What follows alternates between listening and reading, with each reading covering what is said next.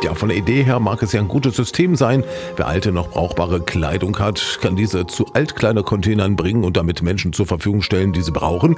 Die Container, die sind so aufgestellt, dass sie leicht zugänglich sind, ohne dass die Leute weite Wege auf sich nehmen müssen. Die Stadt Hameln hat daher in der Vergangenheit Flächen gepachtet, auf denen Unternehmen in Absprache mit der Stadtverwaltung Container aufgestellt haben.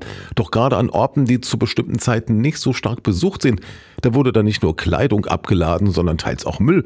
Deshalb hat die Stadt Hameln Hameln mit der jetzigen Situation unzufrieden, wie die Pressesprecherin der Stadt Wiebke Kanz erklärt. Das führt dann dazu, dass oft und eben auch immer öfter Privatpersonen nicht nur ihre Altkleider und ihre Altschuhe dort abladen, sondern eben auch alles, was sie sonst gerade noch zu Hause finden. Alte, ausgediente Kinderwagen, Matratzen, ihren Hausmüll, komplette Sperrmüllladungen werden dort abgeladen und diese von uns verpachteten Flächen sind eben quasi, man muss es so sagen, dauerhaft vermüllt. Das führt dazu, dass es zum einen enorm aufwendig ist für unsere Mitarbeiter, die zu reinigen, aber eben auch enorm teuer geworden ist.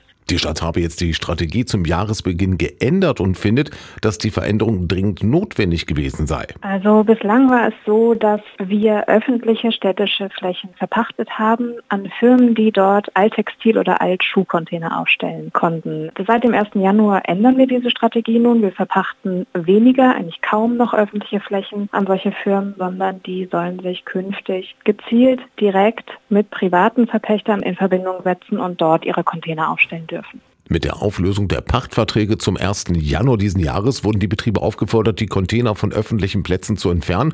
Und das passiert auch zurzeit. Das würde aber nicht bedeuten, dass alle Container aus dem Stadtbild verschwinden, da es jetzt bereits Container auf privaten Plätzen gibt. Und laut Wiebke Kanz soll nun auch die Platzierung der Container an anderen Orten ein Teil der Lösung sein. Neben der Zugänglichkeit der Container muss dabei aber auch noch ein weiteres Kriterium beachtet werden. Wir wünschen uns für die Zukunft Containerplätze mit mehr mehr sozialer Kontrolle. Das heißt beispielsweise Supermarktparkplätze. Supermärkte haben enorm lange Öffnungszeiten, sind auch am Samstag geöffnet. Es ist im Grunde immer jemand da, der hinguckt. Es wird dadurch schwerer, einfach mit seinen Altkleidern und mit seinen alten Schuhen gleichzeitig noch eine Ladung Sperrmüll oder Hausmüll zu entsorgen. Sagt die Pressesprecherin der Stadt Hameln, Wietke Kanz. Die Stadt Hameln, die ändert seine Strategie bei den Altkleidercontainern. Bisher hat sie öffentliche Plätze gepachtet. Unternehmen haben dann ihre Container da aufgestellt. Nachdem hier aber mal viel Müll abgeladen wurde, hat die Stadt die Pachtverträge jetzt zum Jahresanfang gekündigt. Um gegen das Problem anzugehen, sollen die Container in der Zukunft auf privaten Flächen aufgestellt werden und dann an Orten, die auch häufiger besucht sind. Und den Link zu den Containerplätzen, die finden Sie auch nochmal bei uns im Netz unter radio-aktiv.de.